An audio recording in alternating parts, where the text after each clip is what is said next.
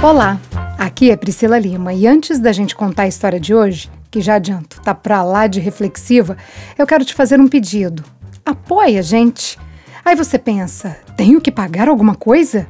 A resposta é não.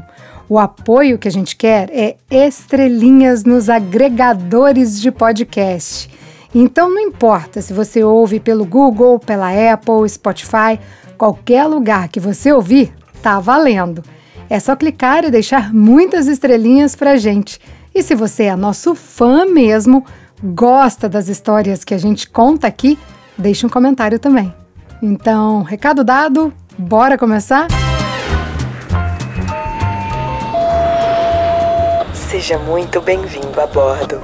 Para uma melhor experiência, orientamos que coloque fone de ouvido ou aumente o som. Estamos prestes a aterrissar em História de Imigrante.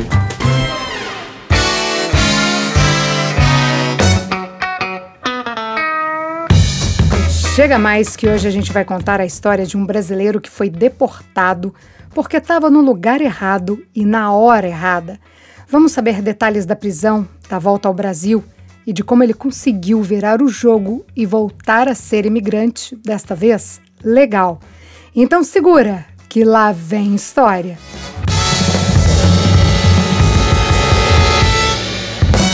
A história de hoje é do Yuri. Em 2015, ele estava lá no Brasil, com emprego bom, carro novo, apartamento próprio, quando resolveu largar tudo para mudar de país. Quem é imigrante sabe que depois que a gente realmente decide sair do Brasil, a primeira coisa que a gente faz é vender tudo e juntar o máximo de dinheiro possível para se manter na gringa, né? De uma hora para outra, tudo que a gente junta na vida vira duas malas. Fala isso, não é bem assim? Bom, foi isso que o Yuri fez. Aliás, não só ele. A namorada do Yuri na época topou entrar nessa aventura. O nome dela é Tassiana. Então Tassiana também se desfez de tudo que tinha para arriscar uma vida no exterior. Até a faculdade eles deixaram para trás e partiu Londres.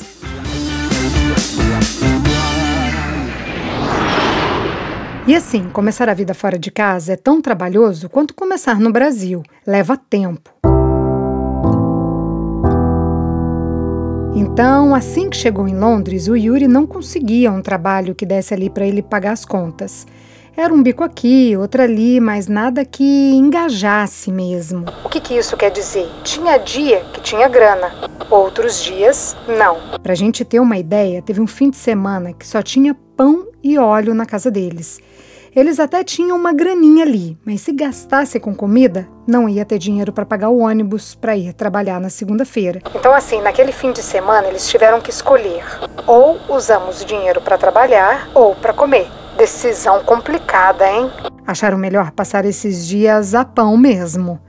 O Yuri chegou a pensar em desistir ele pensava assim: Nossa, tirei minha namorada de casa, da casa dos pais dela, onde tinha tudo, para fazer a menina passar fome na Europa. Isso não faz sentido. Mas se dizem por aí que a paciência e a perseverança são amigas do sucesso, o Yuri achou melhor dar mais uma chance para essa vida de imigrante. Aos poucos, foi se ajeitando.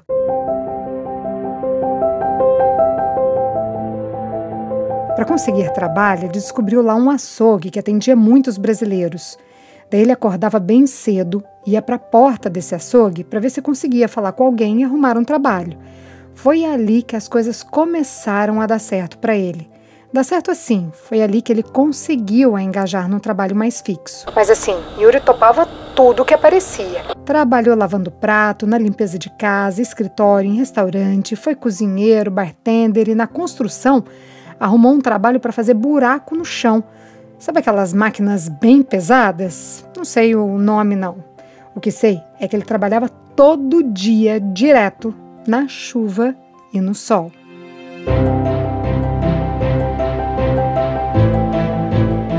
Mas se a ideia era morar na gringa para trabalhar e juntar uma grana, ele e a Tassiana foram se ajeitando e estavam conseguindo até mandar dinheiro para o Brasil. Estavam conseguindo fazer o pé de meia deles ali. Lá em Londres, um amigo ofereceu um quarto para eles morarem. Acho que esse tipo de moradia é bem comum em vários lugares, né? Quando não tem dinheiro para alugar a casa toda, os imigrantes muitas vezes começam a vida alugando só um quarto. E foi isso que eles fizeram. Até por conta de documentação, porque nem sempre é fácil para o imigrante legal conseguir alugar um imóvel. Tem lugares que, mesmo sendo legal, não consegue por conta de preconceito contra imigrantes e tal. Mas não é o caso aqui. Mas enfim, o Yuri e a Tassiana alugaram um quarto na casa de um brasileiro que vou chamar aqui de Robson. O Robson era conhecido do Yuri e tinha cidadania espanhola. Guarda o nome desse cara, porque ele vai ser bem importante para nossa história. Naquela época, a Inglaterra fazia parte da União Europeia ainda. Então, quem tinha alguma das nacionalidades dos países que fazem parte da União Europeia podiam viver ali legalmente. Por isso, era mais fácil para o Robson alugar um imóvel bom. Só que esse Robson decidiu voltar para o Brasil. E o Yuri, que era amigo dele de confiança, ficou morando na casa deles. E o Yuri acabou alugando o quarto que o Robson vivia para um outro conhecido. Era uma casa muito grande, então não fazia sentido o Yuri e a mulher ficarem ali morando sozinhos e pagando caro pela casa. Teve um dia nessa casa que bateram na porta. Era cinco e pouco da manhã.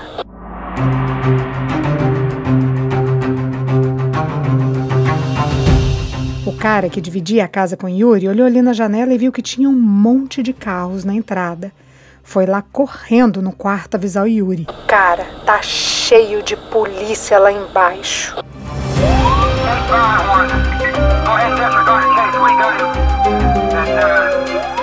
Yuri levantou ali meio que assustado mas pensou assim: se é a polícia, a gente tem que abrir.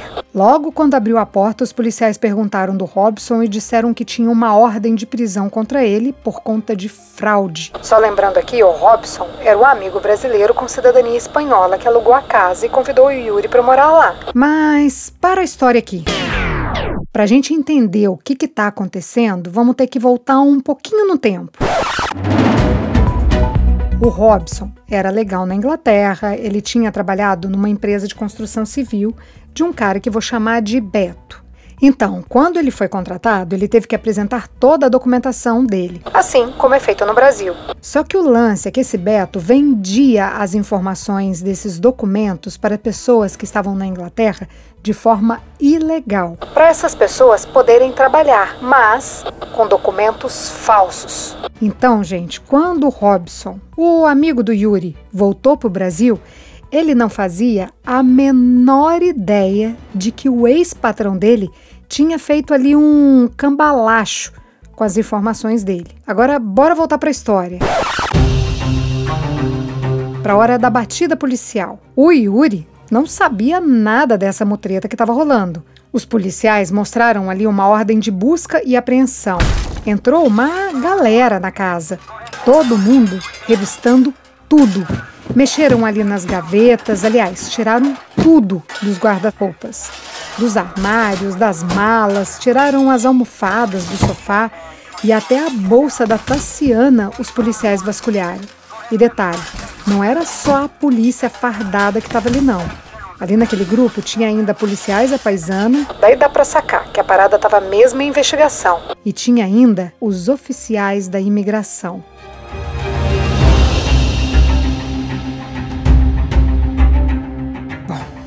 Então já deu para imaginar que esses policiais iam pedir os documentos do Yuri e da Tassiana, né?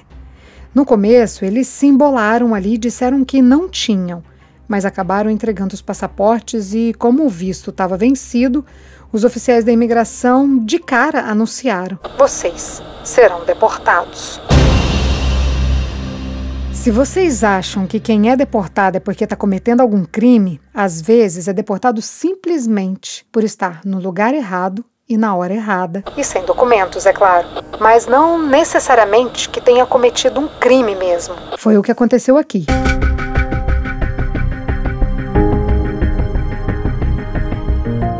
Com Yuri, a mulher dele. Eu falo mulher aqui porque a essa altura ele e a Tassiana já tinham se casado. E até o amigo dele, o cara que chegou ali para morar por último. Todos os três foram mandados embora de volta para o Brasil.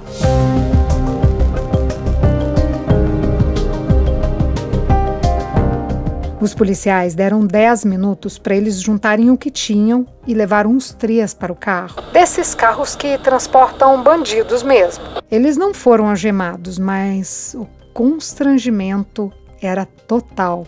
Dali foram levados para uma delegacia, ficaram um dia inteiro lá prestando depoimento.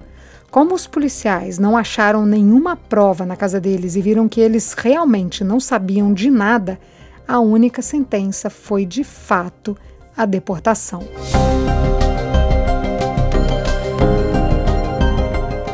O Yuri foi levado para uma espécie de abrigo. Era um presídio antigo, um pouco distante de Londres.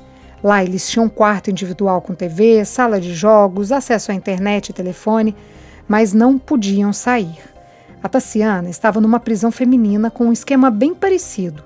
Ali eles tinham duas escolhas: ou ficavam presos esperando o que iam fazer com eles, ou eles mesmos pagavam a passagem para voltar ao Brasil. O Yuri e a Tassiana optaram por voltar. Foram escoltados até o aeroporto e entraram no voo comercial mesmo. Mas o passaporte eles só foram pegar no Brasil. O passaporte ficou com a Polícia Federal o tempo todo. Aí foi a hora de chegar em casa. Não era só explicar o que, que tinha acontecido. Ali meio que caiu a ficha de que o sonho tinha acabado. E morar na Inglaterra tinha sido um projeto que eles tinham planejado por anos, que eles tinham idealizado cada momento.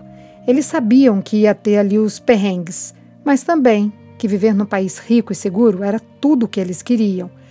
O Yuri me falou que a sensação era de que tinham tirado o chão dele. Ele falou que chorou pra caramba, ele tinha até vergonha de contar para os amigos o que, que tinha acontecido, mas Vida que segue, né? Ele e a Tassi abriram um restaurante e estavam indo até bem.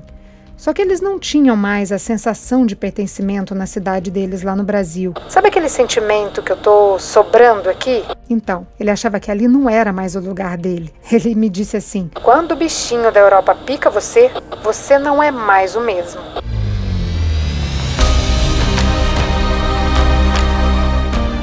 E ele já tinha passado por tanta coisa, aprendido e vivido tanta coisa. Quando olhava ao redor, era como se nada tivesse acontecido com ninguém. Eu sei bem o que é isso, viu, Yuri? Quando a gente mora fora, o tempo parece que passa mais rápido, porque é tudo muito intenso, é tudo muito novo. Já no Brasil, as coisas são mais devagar. Pelo menos é essa sensação que eu tenho. Mas, voltando aqui para a história, o Yuri não se adaptou de volta ao Brasil mesmo, nem ele e nem a esposa dele. Depois de dois anos, resolveram voltar para a Europa, tentar de novo. Dessa vez foram para Portugal, mas com a cabeça um pouco diferente. Eu falo aqui com a cabeça diferente porque depois de tudo que eles passaram, os projetos de vida viraram outros.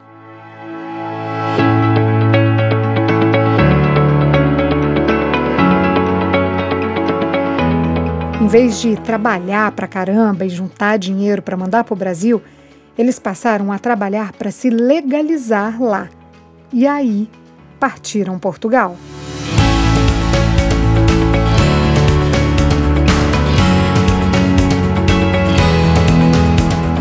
Assim que chegaram, já foram descobrir as formas de conseguir a cidadania. E a gente sabe que se legalizar em um país é caro pra caramba, mas enfim. Acharam uma forma de serem legais lá.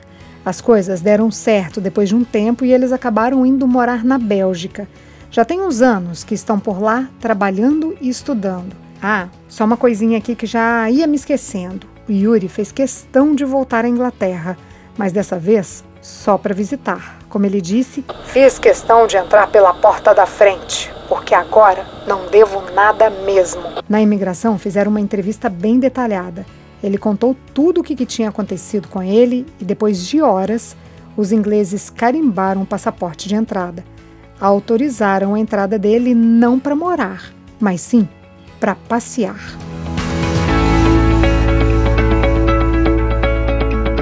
Essa é a história do Yuri.